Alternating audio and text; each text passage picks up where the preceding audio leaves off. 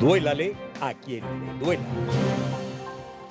Continuamos, ya está en su sitio de conexión desde Maracaibo, Estado Zulia, para compartir con nosotros las explicaciones que le requeriremos Juan Pablo Guanipa, primer vicepresidente de la única y legítima Asamblea Nacional, electa en el año 2015. Mientras tanto, yo aquí en nuestra nota editorial, en la recomposición que hacemos de los varones de la corruptela más dura que ha sufrido eh, Venezuela, que ya hablamos en estos días de Alex Saab, que ya hablamos en estos días eh, del Pollo Carvajal, que ayer lo hacíamos con Raúl Gorrín, pues hoy, y a propósito de que hay un nuevo preso en los Estados Unidos por burlar las sanciones y a otro le dictaminaron cinco años eh, de prisión domiciliaria por cooperar en un caso por corrupción también con petróleo de Venezuela. Hoy les vamos a hablar de Rafael Ramírez Carreño en nuestro Duélale a quien le duela. Venga. Sobre todo porque O Santurrón se presenta desde Italia como un denunciante, como una víctima. Él ha dicho que, bueno, no, estos tipos son unos ladrones. Maduro destruyó al país y se lava las manos como Pilato lavó las de él, ¿no? Se lavó las manos, Pilato quise decir. Bien, Rafael Ramírez Carreño fue ministro de Energía y Petróleo y presidente de Petróleos de Venezuela por 12 años durante la presidencia del teniente coronel Hugo Chávez Frías.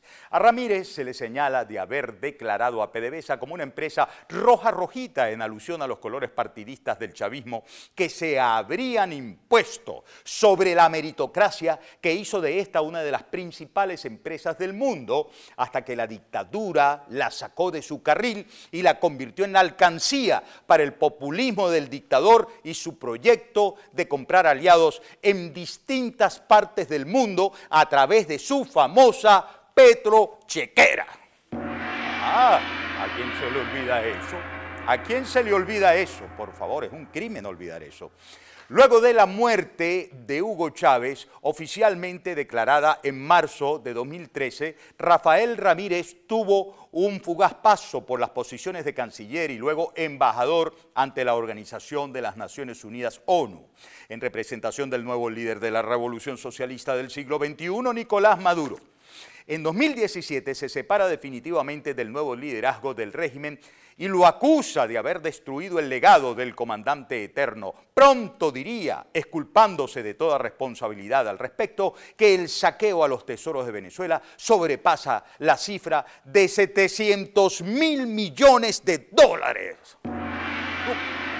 esa mandarina, diría Oscar Llanes, chúpate esa mandarina. ¿eh? En una investigación sobre Rafael Ramírez realizada en 2016 por la Comisión de Contraloría de la Asamblea Nacional, dominada por las fuerzas de la Unidad Democrática, opositoras al régimen, se llegó a la conclusión de que Ramírez Carreño estuvo involucrado de manera directa en actos de corrupción de PDVSA que le habrían beneficiado causando un daño patrimonial por sobre 11 mil millones de dólares. ¡Oh!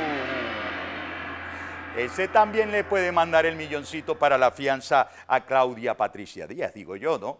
La PDVSA roja rojita frase con la que arengaba a los trabajadores de la empresa estatal petrolera venezolana supuso el cambio de una nómina de 35 mil trabajadores a la que Hugo Chávez había impactado con el despido de más de 20 mil expertos a una nueva nómina que se abultó a 120 mil trabajadores, no precisamente especializada en el quehacer de la explotación del recurso petrolero y más bien dedicada al activismo político de la revolución y sus programas populistas, por los que jamás se presentaron cuentas a los venezolanos desde la supuesta producción y distribución de alimentos hasta proyectos de construcción de soluciones habitacionales con materia prima petroquímica. Nada salió adelante, nada.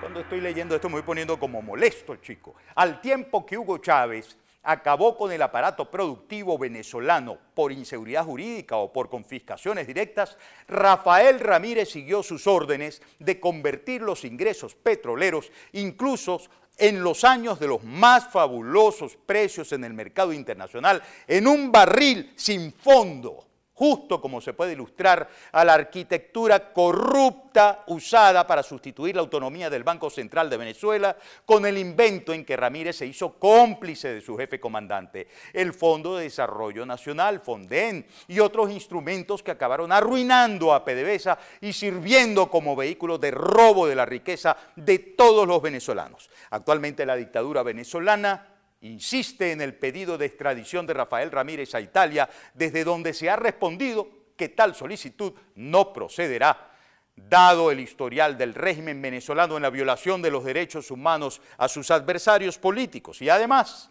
porque Ramírez Carreño se halla en ese país en calidad de refugiado. Chito Marre, ¿verdad? Pues Chito Marre.